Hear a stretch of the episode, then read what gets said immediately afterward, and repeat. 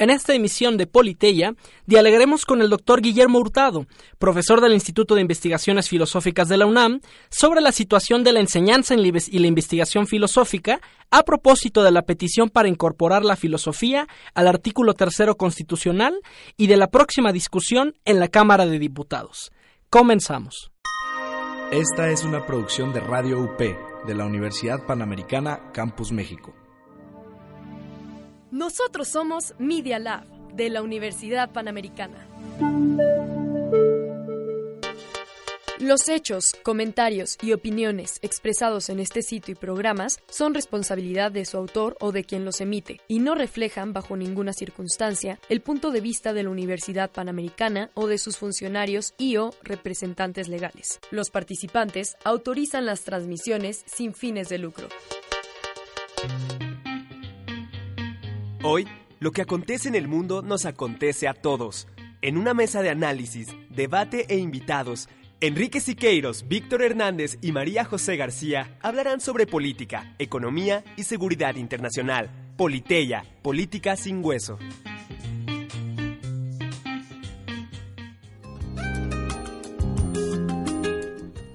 ¿Qué tal queridos amigos de Politeya? Mi nombre es Víctor Hernández y es un gusto recibirlos aquí como todos los miércoles a las 2 de la tarde para hacer política sin hueso. Y me acompaña como todos los miércoles a las 2 de la tarde el monaguillo, el sacristán, el sumo pontífice de todos los millennials, Enrique Siqueiros. ¿Cómo estás Enrique? ¿Cómo estás generalísimo Víctor Hernández, fetichista del poder? Ya lo conocen, profesor de modelo de Naciones Unidas y también nos acompaña como ya todos los miércoles María José García del Departamento de Humanidades. ¿Cómo estás, María José? Hola a todos, hola al auditorio, ¿cómo están? Yo ya pensé en nombres para ti, Majo, pero te respeto demasiado como para decirlos al aire. A mí me da un poco de pena que digas hasta los de Enrique, o sea.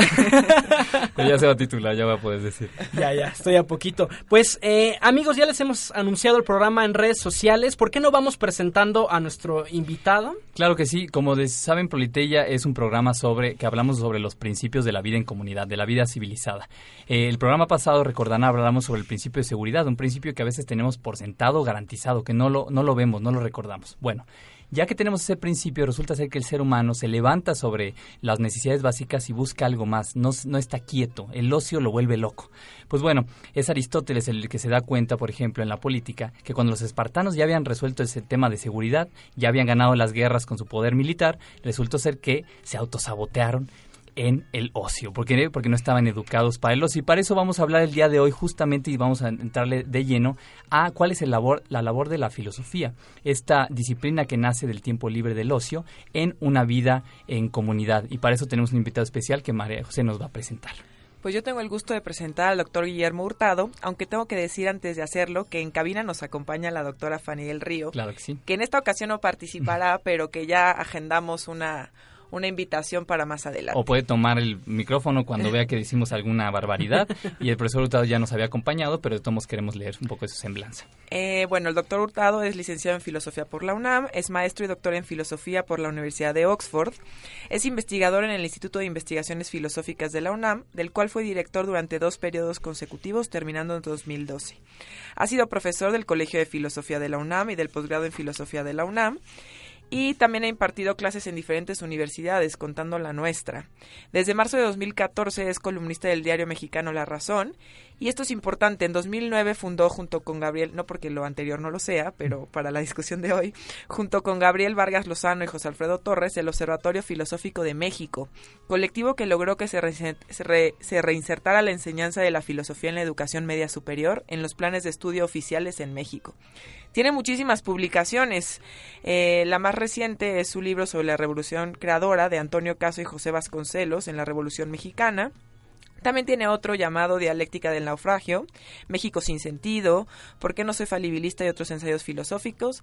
Y un largo etcétera. Bienvenido Guillermo, ¿cómo estás? Muchas gracias, muy contento de estar aquí con ustedes tres. Oye, pues muchísimas gracias. Queríamos invitarte sobre todo, ya a propósito de que no solamente te formaste como en la academia más rigurosa, sino que luego esa academia la llevaste a tratar de entender el México del siglo XXI. Sí. Eh, y entonces quizá, y hay que hacer esta primera pregunta para contextualizar, si nos podrías regalar tu perspectiva eh, sobre esta cuarta transformación que estamos viviendo, este proceso histórico mexicano, como para después ya entrar directamente a, la parte de filosofía. Pues sí, es una transformación como la estamos viendo. Yo creo que muchos de los que votaron por López Obrador pensaron que la transformación la iban a ver detrás de su ventana, pero se están dando cuenta que está entrando a su casa. Eh, y, la transformación sí es grande, ¿no? O sea, este eh, eh, está sorprendiendo a mucha gente, ¿no? Porque yo creo que hay una idea que ha sido muy difundida en los medios y en algunos críticos del, viejo régimen de la cuarta transformación, en que decían que la cuarta transformación iba a ser como una vuelta al pasado, ¿no? Es como si eh, moviéramos el reloj y estuviéramos otra vez en los años 70. Es evidente que no es así, ¿no? para nada, no tiene absolutamente nada que ver. Tiene coincidencias con el, con el, México de, de, aquella época, con el México del PRI, o sea, tenemos una vuelta a un presidencialismo fuerte, un partido hegemónico, pero hasta ahí ¿eh? las coincidencias, porque eh, hay muchos elementos nuevos que no habíamos visto en México, que, eh, pues tenemos que irlos asimilando y algunos días más bien lo que tenemos que ir haciendo es todos colaborando en la construcción de este nuevo régimen que se está construyendo. Eh, yo creo que eh, ese es un problema grave para la oposición, una oposición que todavía no le cae el 20, que estamos en, un nuevo régimen, ¿no? y que eh, está, por ejemplo, los partidos de oposición están todavía concebidos, diseñados para funcionar en el antiguo régimen. Por eso creo yo que, es fundamental que se organicen nuevas, nuevos partidos, nuevas organizaciones políticas, para que de esa manera la cuarta transformación no se restrinja al López Obradorismo, es decir, a lo que el presidente de la República eh, mande y diga este, ¿no? este, en sus conferencias mañaneras, sino que se transforme realmente en un proceso democrático, colectivo, en el que todos podamos participar. Eh, bueno, hablando del término cuarta transformación, hace poco le escuché a la doctora Virginia Aspe, que ustedes conocen muy bien, que para ser considerada una transformación como tal, pues habría cambios en la Constitución. Y me parece que ese es el tema más importante de nuestra reunión del día de hoy. ¿Realmente es una transformación si no hay cambios sustanciales a la Constitución? Yo creo que, eh, a ver, eh, yo pensé también, pensaba hasta hace unos meses, que una verdadera cuarta transformación tenía que tener una constitución nueva. ¿no? O sea, tuvimos, por ejemplo, la independencia, tuvimos la, primera constitución, la 1867, luego tuvimos la, reforma liberal, la constitución de 1867, y la constitución de, eh, de 1917. ¿no? Este, son las tres transformaciones y cada una tuvo su constitución. Sin embargo, creo que eh, la cuarta transformación no necesita una nueva constitución, porque eh, la cuarta transformación se distingue del régimen anterior. ¿no? En que eh, no pone a la ley por encima de la política, sino pone a la política por encima de la ley. Esto es algo que ha sido muy difícil de entender para muchos de los actores políticos y que incluso los, les alarma que suceda así. Eh, la, transición eh, que tuvimos en México a finales del siglo pasado, que tuvo como resultado la República de 2000 a 2018, lo que yo llamo aquí el viejo régimen, fue una transición que estuvo planeada sobre una base legal, ¿no? Fue una transición casi diseñada por abogados, por juristas. Entonces, el énfasis estaba puesto en la eh, eh, construcción de instituciones políticas y legales que permitieran el manejo ¿no? este, de, una democracia electoral. La cuarta transformación va más allá de eso. ¿no? Primero porque no concibe a la democracia mexicana simplemente como una democracia electoral, sino que es otro tipo de, trabajo democrático. Y segundo, eh, eh, el modelo de, de democracia constitucional que este, en el que se fundó la, la, República 2000-2018 ha sido dejado atrás. ¿no? Es decir, eh, la, la constitución y los jueces no son un cinturón de la democracia ya. ¿no? La democracia está por encima de la, de, este, de, la ley y por encima de la Suprema Corte, de, los, de las leyes y de los jueces. Es, en vez de, tomarlo como un, la ley como un fundamento o como una restricción, la ley es un instrumento de la política, es un instrumento de la política democrática. Por lo tanto, en la idea de una fundamentación constitucional de la cuarta transformación no tiene lugar ya. Eh, la, cuarta transformación podrá seguir avanzando con las modificaciones a la Constitución que se vayan este, planeando, pero no tendrá que tener un fundamento constitucional para lo que vaya a ir haciendo, porque no lo ha necesitado ahora y tampoco lo va a necesitar después. Es decir, la, eh, eh, si estamos hablando en términos de fundamentos de la política, no va por ahí el fundamento de la política en la cuarta transformación. Eh, de acuerdo. Eh, Si la política está por encima de la ley y no al revés, y no es una democracia electoral, Sí. entonces tenemos la obligación de definir qué tipo de política o qué tipo de democracia es esta, porque tampoco queda claro si es una democracia representativa cuando hay mayoría en el Congreso, qué tipo de democracia entonces propone esta cuarta transformación. No sé si me estoy desviando, pero No, no. creo que venía bien en la Pero pregunta. al, al menos para dar contexto está muy bien. Sí, sí. Sí, bueno, eh, muy rápidamente, ¿no? Es una dem- democracia que trasciende la democracia electoral, ¿no? Eh, parte del diagnóstico de qué fue lo que eh, motivó el triunfo del observador fue el hartazgo de la sociedad mexicana con la partidocracia, ¿no? Es decir, con la idea de que la, la- la democracia mexicana estaba eh, secuestrada por un grupo de partidos, ¿no? Este, eh, totalmente desvinculados de, la, de, de los intereses de la sociedad, que eran como los dueños del casino, ¿no? este, donde ellos pues, jugaban entre ellos y este y todo, o sea, se iban repartiendo las ganancias, ¿no? Y la gente pues iba nada más a depositar su voto y nada más. Entonces, a- ahora tenemos dos vertientes este, eh, eh, de- que marcan un cambio con esta partidocracia. Por una parte, eh, una democracia populista, que es este, que está fundada en la relación directa del pueblo con el líder, ¿no? Es, es una relación que no pasa por las urnas, que es una, es una relación directa, ¿no? O así se pretende plantear, ¿no? El, el líder eh, recibe, digamos, este, ¿no? La, la opinión este, de, la, de, la, de la sociedad y directamente él actúa sobre la base de esa, este, de, esa intuición, discernimiento superior que tiene el líder. Y por otra parte, que eso es lo que están también, la constitución se va a cambiar para ese efecto, lo que estamos viendo es eh, un, eh, nuevas modalidades de democracia participativa, o sea, no solamente democracia electoral, sino democracia participativa, las consultas, este, ¿no? este, etcétera, son este ejemplo de este, de este tipo de, de, de- de dimensión también este, de la democracia eh, de la cuarta este, transformación que va más allá de eso. Entonces, son dos, ¿eh? o sea, y- y- a veces no necesariamente compatibles y, y no tienen, o sea, son como dos cuernos de un mismo, de un proyecto nuevo. Claro, ya con este contexto de la cuarta transformación, entrando al rol de la filosofía en la historia de México, eh, quisiera hacerte una pregunta doble.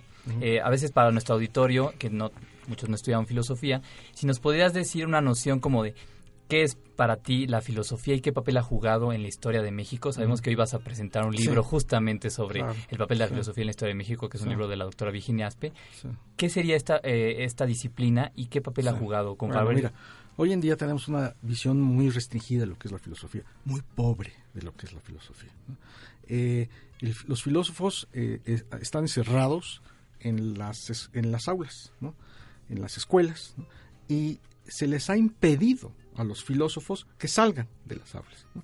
Este, no porque no quieran, sino porque simplemente las eh, restricciones que les han puesto los empleadores a los filósofos profesionales, o sea, una manera de entender el filósofo profesional es un filósofo que es empleado de alguien más, ¿no? este, le, limitan esa capacidad de, los filósofos para poder participar en la vida pública. Este, el filósofo está lleno de clases, está obligado a, este, a escribir artículos especializados. eh, básicamente le han cortado las alas a la filosofía. Eh, y eso ya no lo podemos seguir aceptando.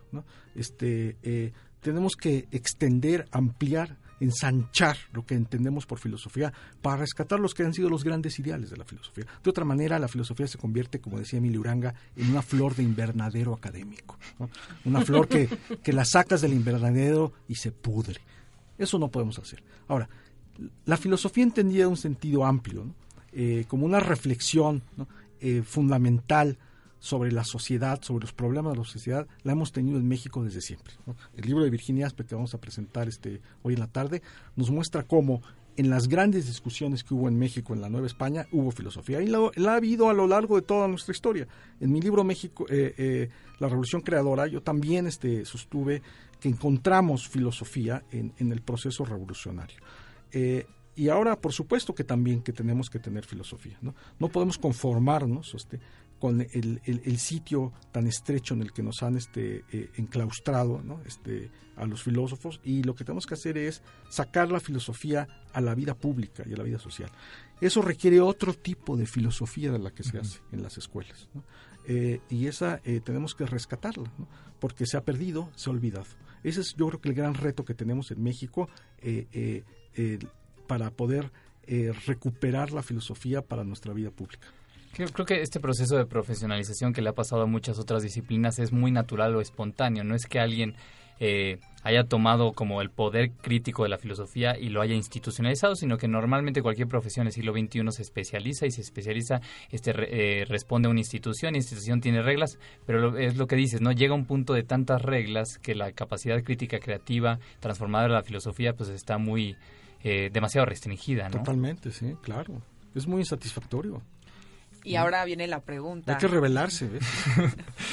la pregunta por la que nos reunimos aquí. Y entonces, en el marco de esta definición de la filosofía y del quehacer filosófico urgente, eh, ¿qué, tiene que hacer la filosofía en la Constitución? Tiene todo que hacer la filosofía en la Constitución. Eh, es más, estamos este, en la antesala de lo que podría ser un hecho histórico, que es que eh, la Constitución mexicana, sea la primera que garantice que en los planes de estudio de la educación oficial esté incluida la filosofía. Eso es algo extraordinario, realmente extraordinario.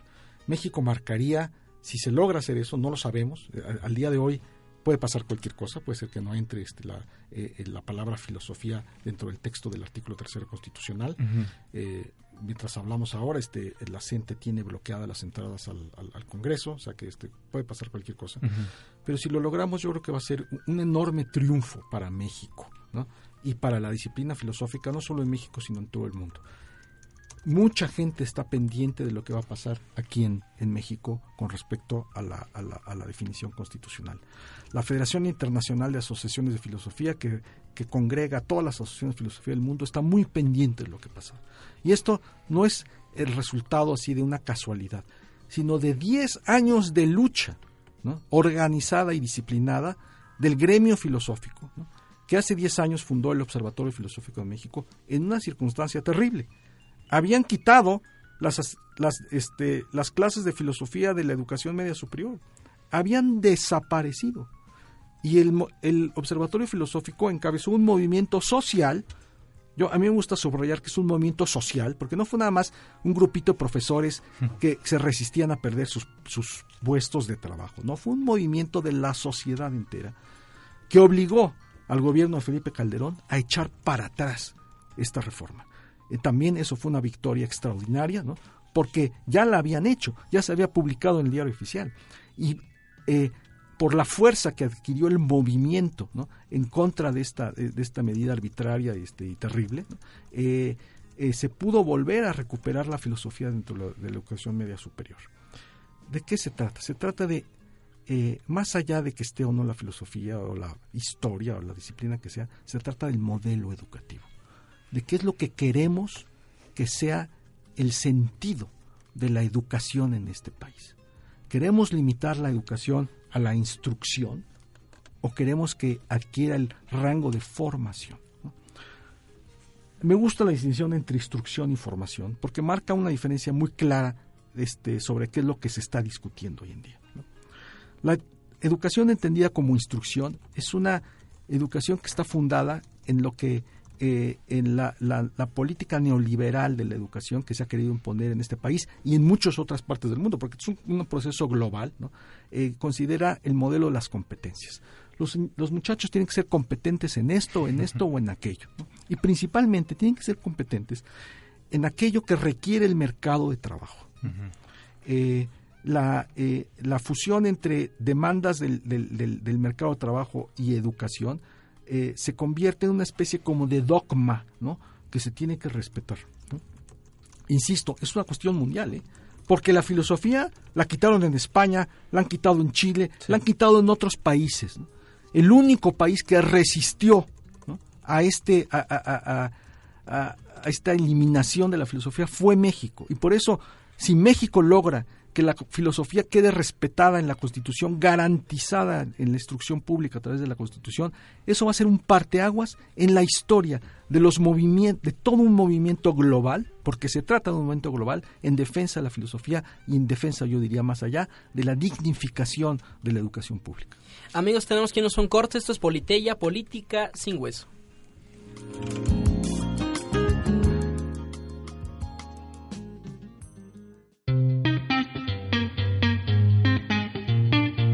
Momento regresamos a Politeya, Política sin Hueso.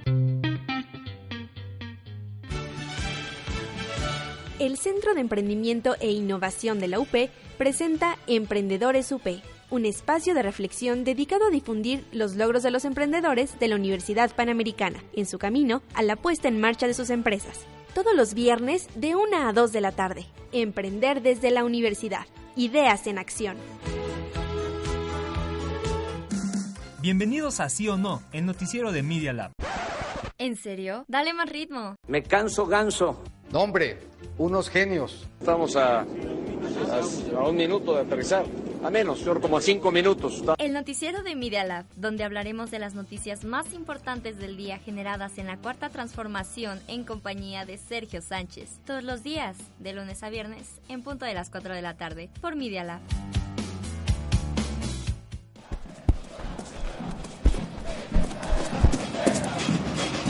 Recibe tu dosis deportiva. Acompaña a Pablo Recendis, Andrés Rincón, Ignacio Miqueo y Emiliano Flores todos los lunes, 4.30 de la tarde por Media Lab.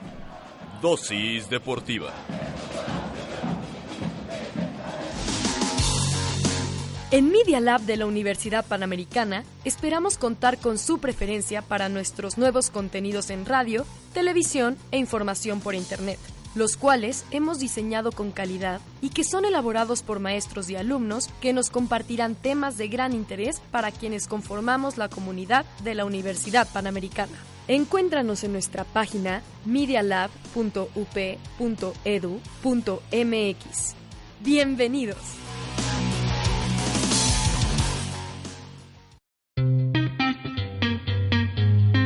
Continuamos con Politeya, Política sin Hueso.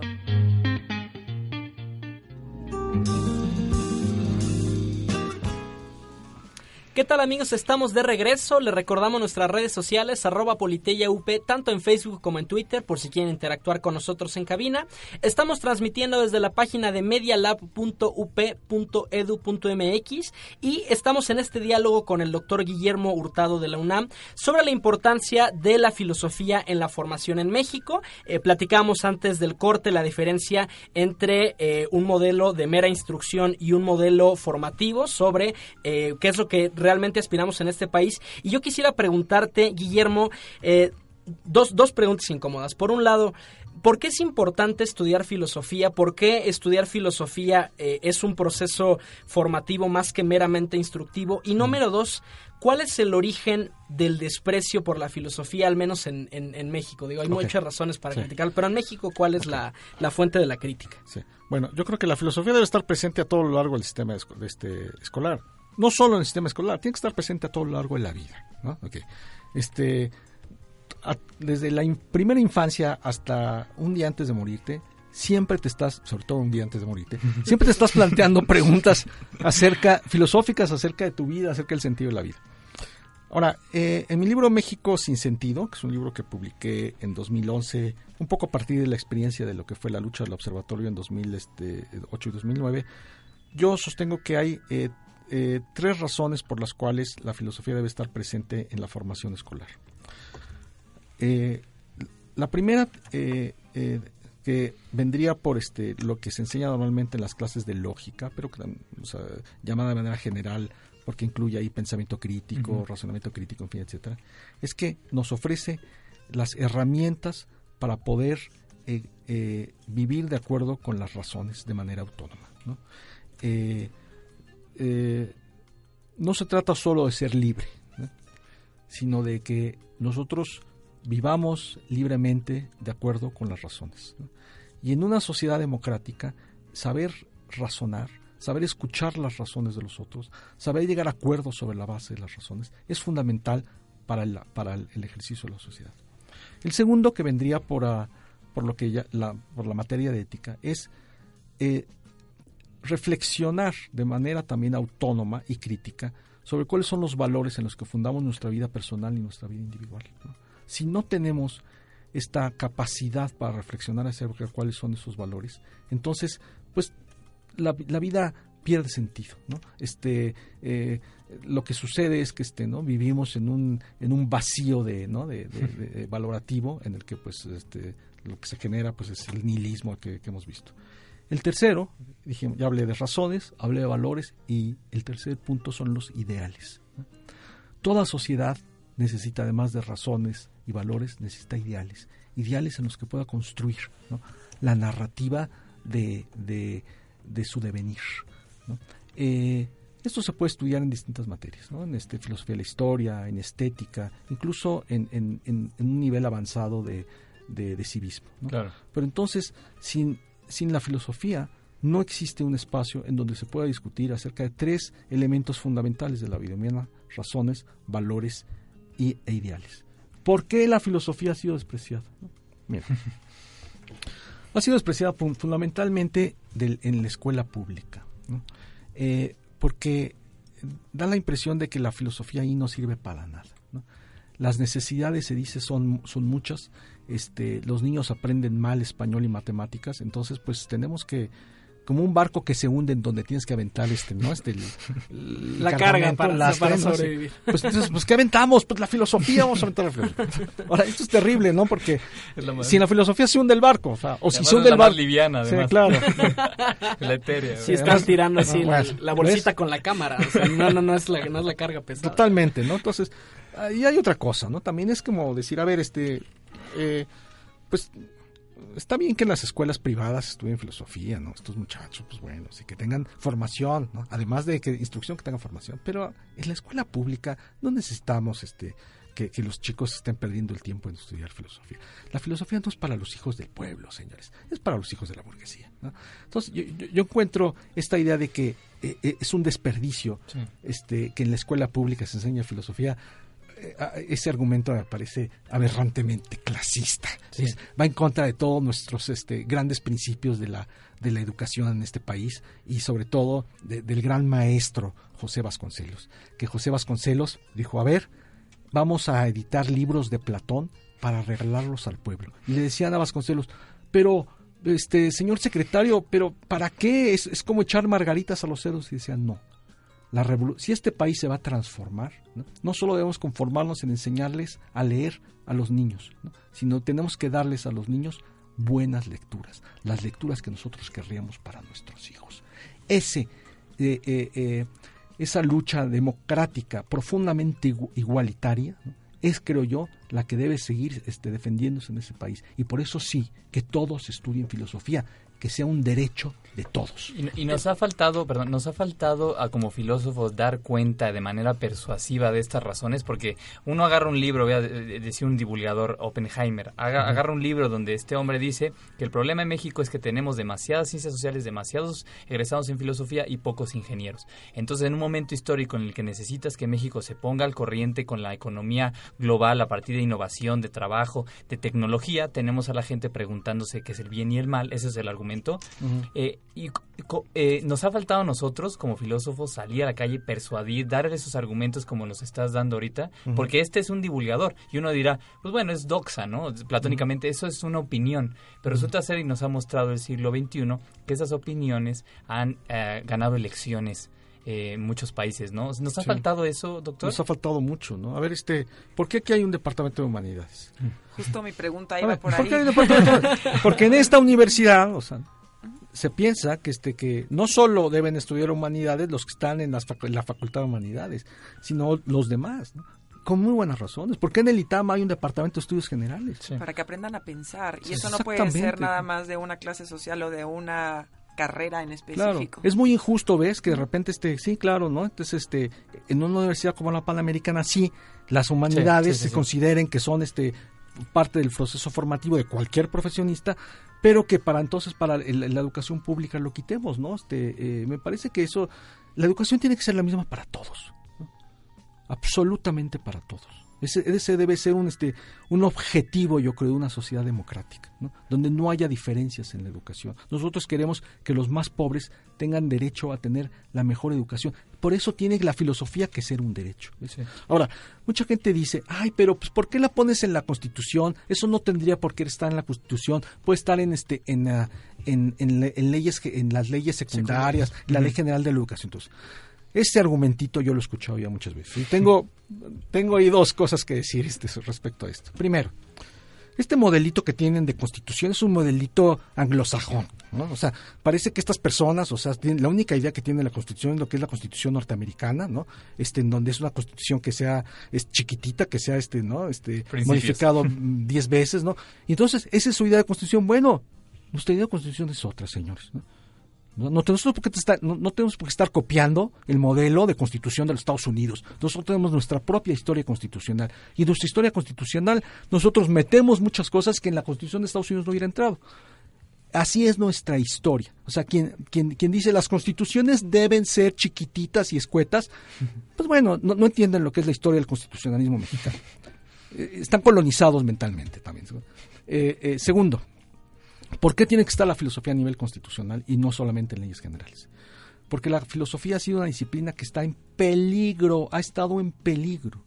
Uno, eh, un sentido de los derechos constitucionales es garantizar que algo que está en peligro no desaparezca. Por ejemplo, esa fue una de las razones por las cuales se elevó a rango constitucional en la defensa de las lenguas indígenas. Eh, una, algo como, como las lenguas indígenas que han estado en peligro de extinción, ¿no? se ponen a nivel constitucional para garantizar que no, se, que no vayan a desaparecer. Lo mismo con la filosofía. La filosofía es una disciplina que ha estado en constante peligro desde hace décadas. Entonces, ponerla como un derecho de todos los mexicanos a nivel constitucional, lo que te permite es garantizar que la filosofía se siga dando en las, en las escuelas y que no vaya a haber alguien que se le ocurre volver a quitarla como se les ocurrió antes. Eh, pero, pero Guillermo, creo que creo que vale la pena eh, considerar por qué la filosofía ha estado en peligro en México. Uno de los grandes enemigos históricos que ha tenido la filosofía ha sido el positivismo, es decir, eh, que todavía sigue marcando en buena medida el cómo se, se, pondera el tipo de conocimiento que es relevante en nuestra formación básica, que tiene todavía una carga muy fuerte privilegiando las ciencias naturales, las matemáticas y desechando eh, la filosofía, las humanidades como materias accesorias. nada más hay que ver las horas de matemáticas que se tienen en, en, el, en primaria, secundaria y preparatoria versus las otras materias que tienen que ver con humanidades incluso nuestras propias disciplinas emparentadas, la ciencia política, las relaciones internacionales, que si algo no está en una estadística no existe, o sea, si no es cuantificable, no forma parte del mobiliario del mundo.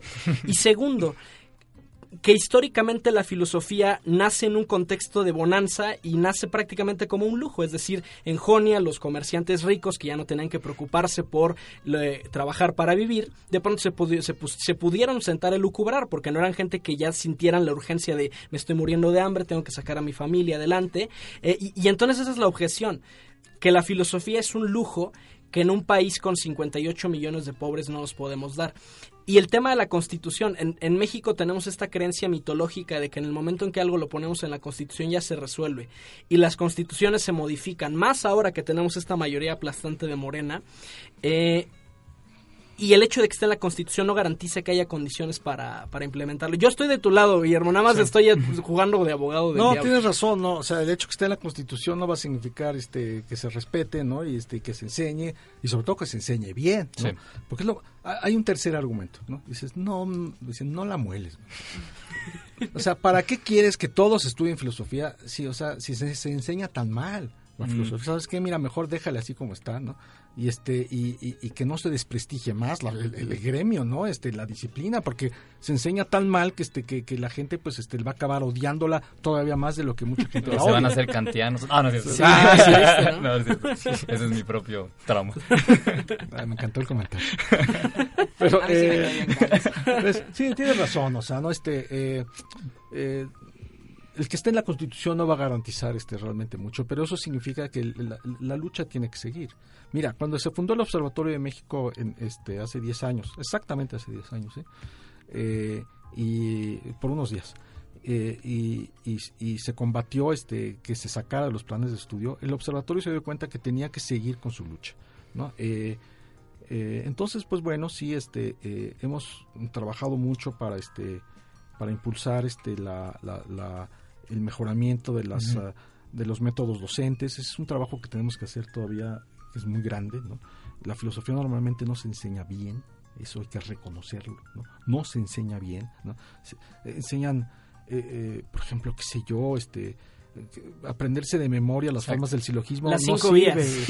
las cinco vías o, o, este, o- o las, este, o los nombres de los filósofos eso no sirve la filosofía las clases de filosofía tendrían que ser un taller de pensamiento, tendría que ser algo divertido, tendría que ser un lugar donde se debate, donde la gente despertara este eh, de sus este no preocupaciones e intereses y este y eso es lo que tendrían que ser las clases de filosofía. Hace falta mucho ese trabajo.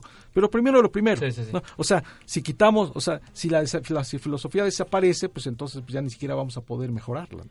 Y quiero y quiero decir una cosa que es este que, que salió eh, aquí en la plática este cuando no estábamos al aire. Eh, no está, o sea, en este momento que, que- que el, el observatorio está luchando dentro de la cuarta transformación para que la filosofía quede en el artículo tercero constitucional, eso no significa de ninguna manera que este sea un proyecto del observadorismo. ¿no? Mm. A mí me gusta distinguir López Obradorismo de cuarta transformación.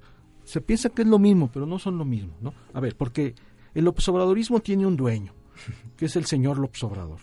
La cuarta transformación es de todos, es del pueblo. ¿no? Y todos aquí somos del pueblo. También, porque este, cuando hablamos del observadorismo, también entonces se tiene otro concepto del pueblo. ¿no? El pueblo es los que apoyan al observador y los que no apoyan al observador no son del pueblo. No, no, no. La cuarta transformación es de todos, de todos y cada uno de nosotros. El Observatorio Filosófico de México, en esta eh, corriente de la cuarta transformación, no del observadorismo, quiero aclararlo, eh, aprovechó la circunstancia para poder defender esto. Pero esto no es una propuesta que venga del gobierno, no viene de la CEP. Mm. No viene, no venía ni siquiera de la bancada de Morena y mucho menos viene de la presidencia de la República.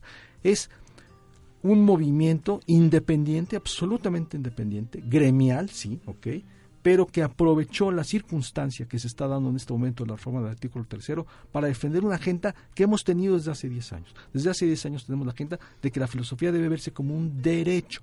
Es un derecho de los estudiantes estudiar filosofía y como derecho y debe defenderse como tal, como un derecho. Es decir, los derechos se defienden en la plaza pública, se defienden en la calle y se llevan al Congreso para exigirlos. Tú los derechos no los vas a rogar, los vas a exigir.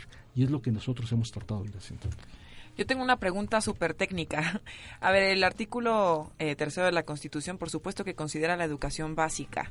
Esto es muy técnico, pero ¿cómo, ¿cómo incitar a la filosofía en la educación básica? A mí se me ocurren muchas cosas. Ya ahí eh, está la filosofía para niños, Sí, etcétera. es todo eso, sí, lleva Pero- muchos años eso, la filosofía para niños. ¿Qué, ¿Qué piensan ustedes que están presentando la iniciativa? Porque si hay que empezar por algún lugar, quizá, eh, si ya se luchó por ética, por lógica, por Sí. doctrinas en prepa, habría que empezar por allí, porque ahí es donde además Claro. la mayoría de los alumnos están. ahí, sí, claro. La filosofía tiene que llegar a la primaria. Eso es básico. o sea. Este, ese es el gran reto. ¿Cómo lo hacemos? no? Aquí tenemos que participar este, todos este, de alguna manera. Venga, generalísimo. No, en la primaria somos animales prelingüísticos. O sea, ¿cómo puedes intentar eso?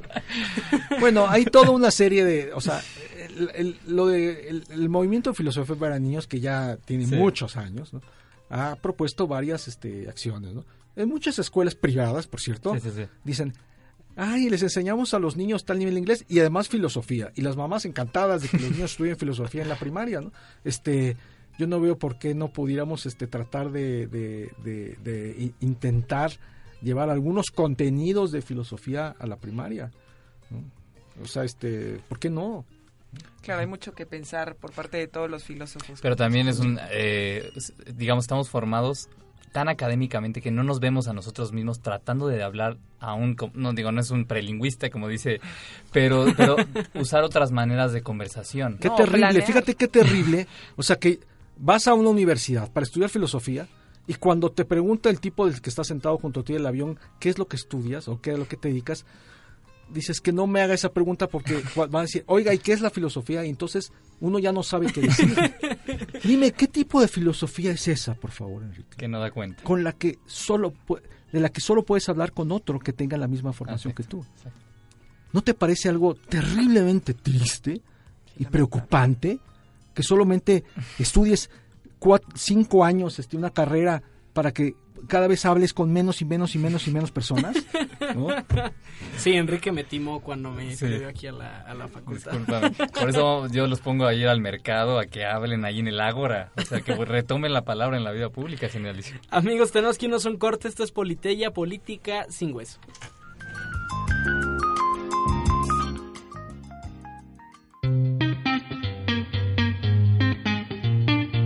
En un momento regresamos a Politeya, política sin hueso. Ay, qué horror. Tuvimos tres horas de clase. Estuvo cansadísimo. Ay, ya sé. ¿Sabes qué toca? Ay, ya sé. Un cafecito y a descansar. Coffee Break. Martes, 10 de la mañana. Por Radio P.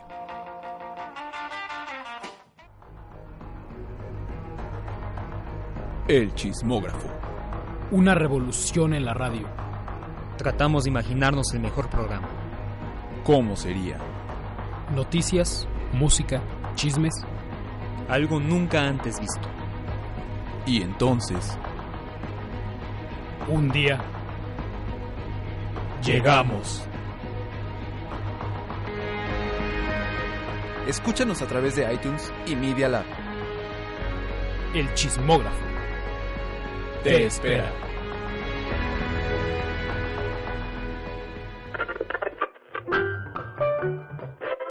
¿Sabes de dónde viene la música que escuchas?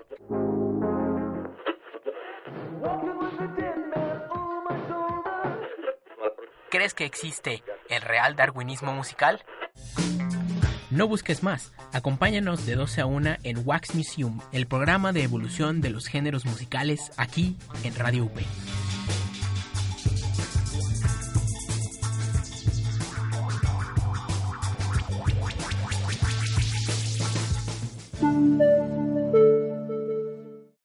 UP en redes sociales. Escúchanos en Spotify como Medios UP.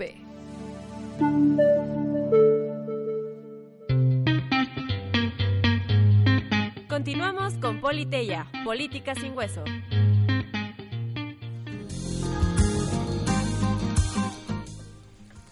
¿Qué tal amigos de Politeya? Estamos de regreso. Les recordamos nuestras redes sociales arroba Politeya UP, tanto en Facebook como en Twitter, por si quieren interactuar con nosotros en, cabina. Seguimos dialogando con el doctor Guillermo Hurtado, sobre la importancia de la educación filosófica en México. Y Majo, ¿por qué no nos ayudas con la pregunta incisiva del día? Bueno, antes yo que vamos Claro. a recapitular un poco de todo lo, lo que hemos dicho que ha sido muy interesante. Recordarles que en 2009 se fundó el Observatorio Filosófico de México para eh, lograr que no se quitaran las materias de filosofía en la prepa. Y el doctor Hurtado expuso muy bien por qué sirve la filosofía.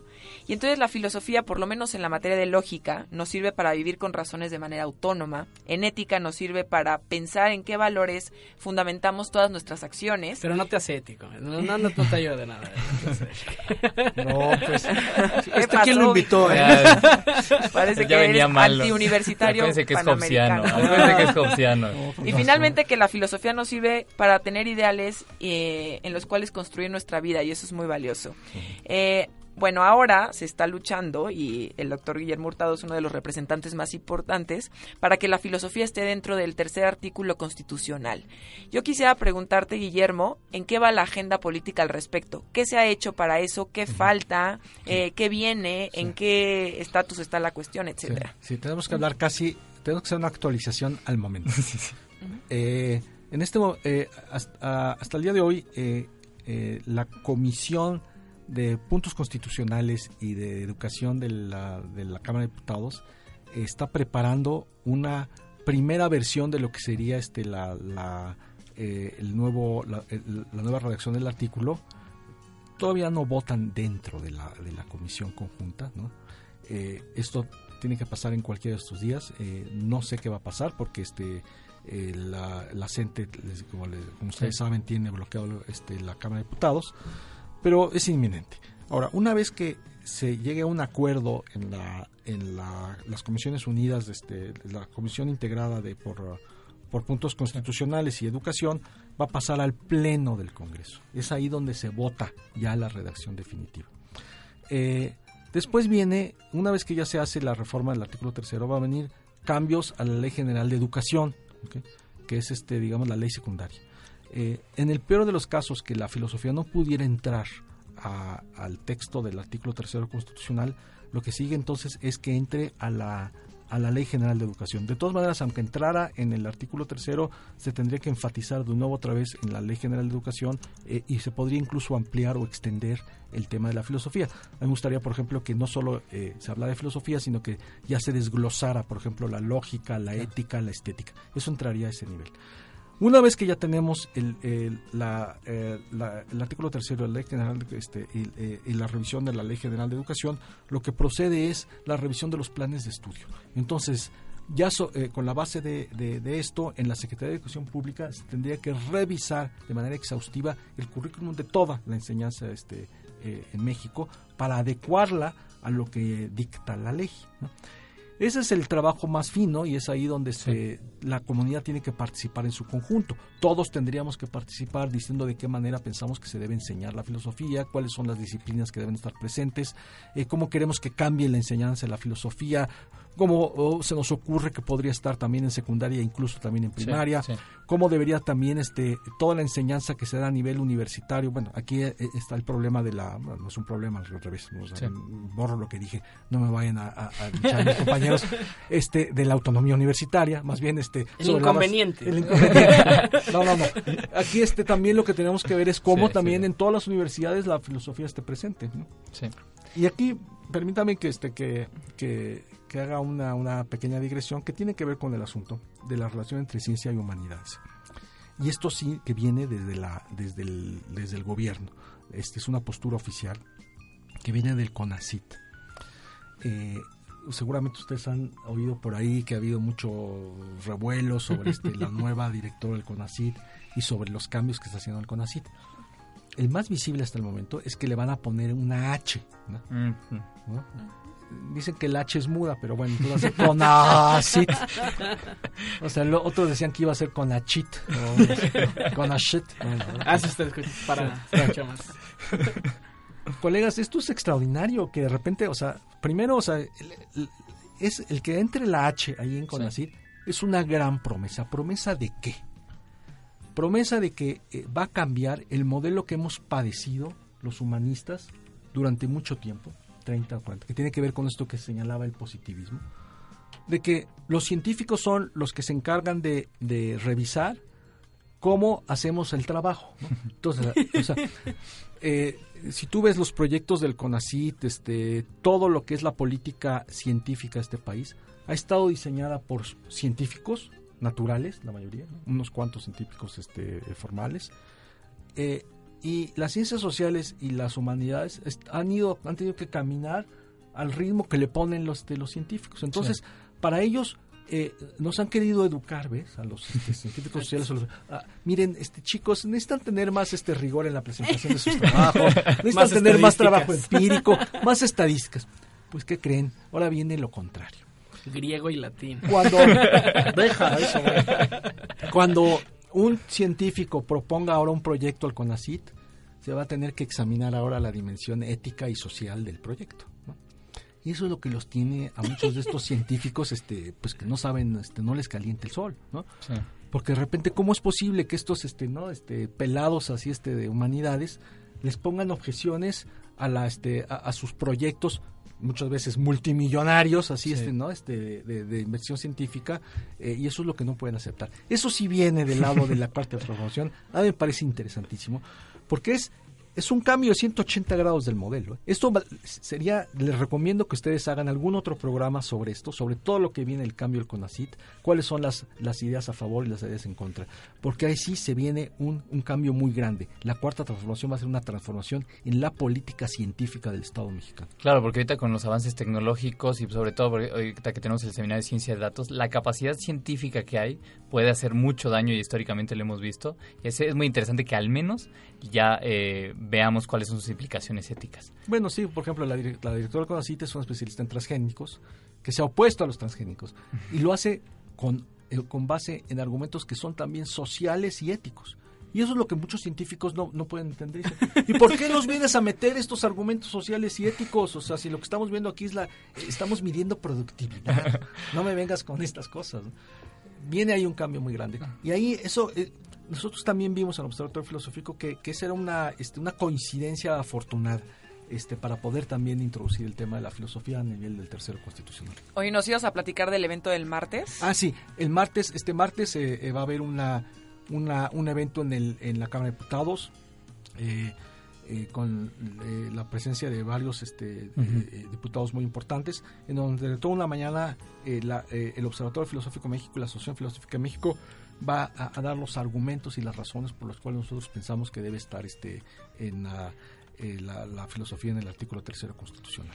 Guillermo, yo, yo, te- yo soy un poco preocupado porque como dice el proverbio chino, ten cuidado con lo que deseas. O sea, me, me preocupan los detalles operativos. Eso ya O lo sea, había dicho Platón. o sea, o sea, me, me preocupa como, a ver, que- o sea, imagínense de una, pripa- una primaria real con un profesor intentando enseñar filosofía. O sea, yo me acuerdo del caso de Wittgenstein que, que le, apagó, le acabó pegando a los niños porque se desesperó. O sea, tenemos, Fake news, tenemos, tenemos mala fama. Eh, o sea, n- no, no me imagino cómo, cómo podemos enseñar filosofía a, a ese nivel, no porque sea imposible, sino por las condiciones materiales de este país. Sí, claro. Eh, y a lo mejor porque no tenemos suficiente capital humano para hacer eso. No tenemos suficiente capital humano. En México hay un extraordinario déficit de filósofos.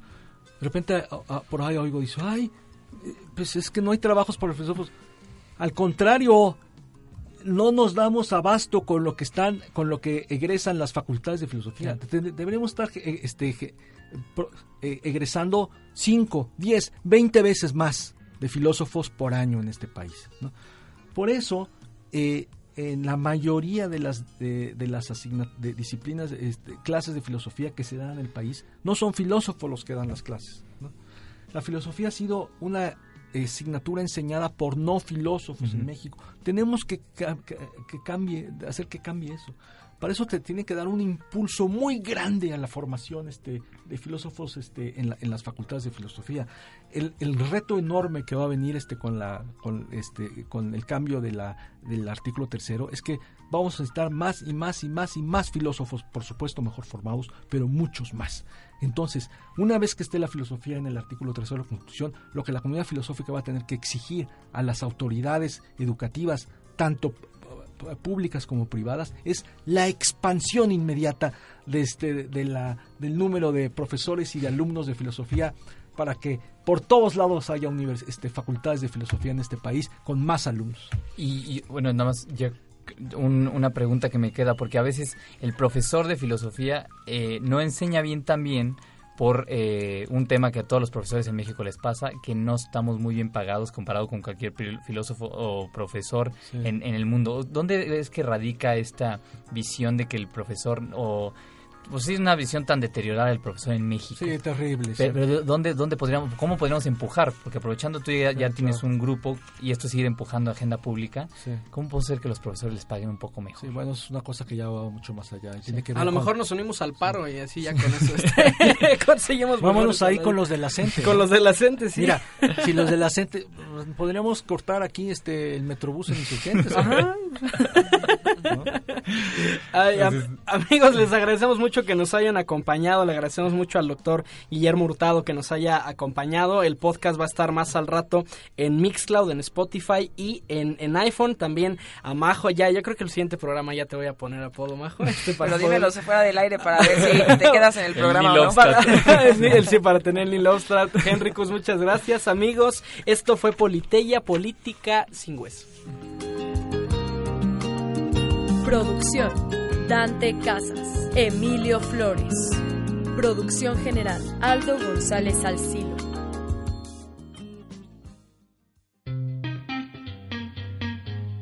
Así concluye Politeya, Política sin Hueso. Te invitamos a escucharnos en nuestra próxima emisión. Encuentra nuestros podcasts en medialab.up.edu.mx. Politeya, Política sin Hueso. Nosotros somos Media Lab de la Universidad Panamericana. Esta fue una producción de Radio UP de la Universidad Panamericana Campus México.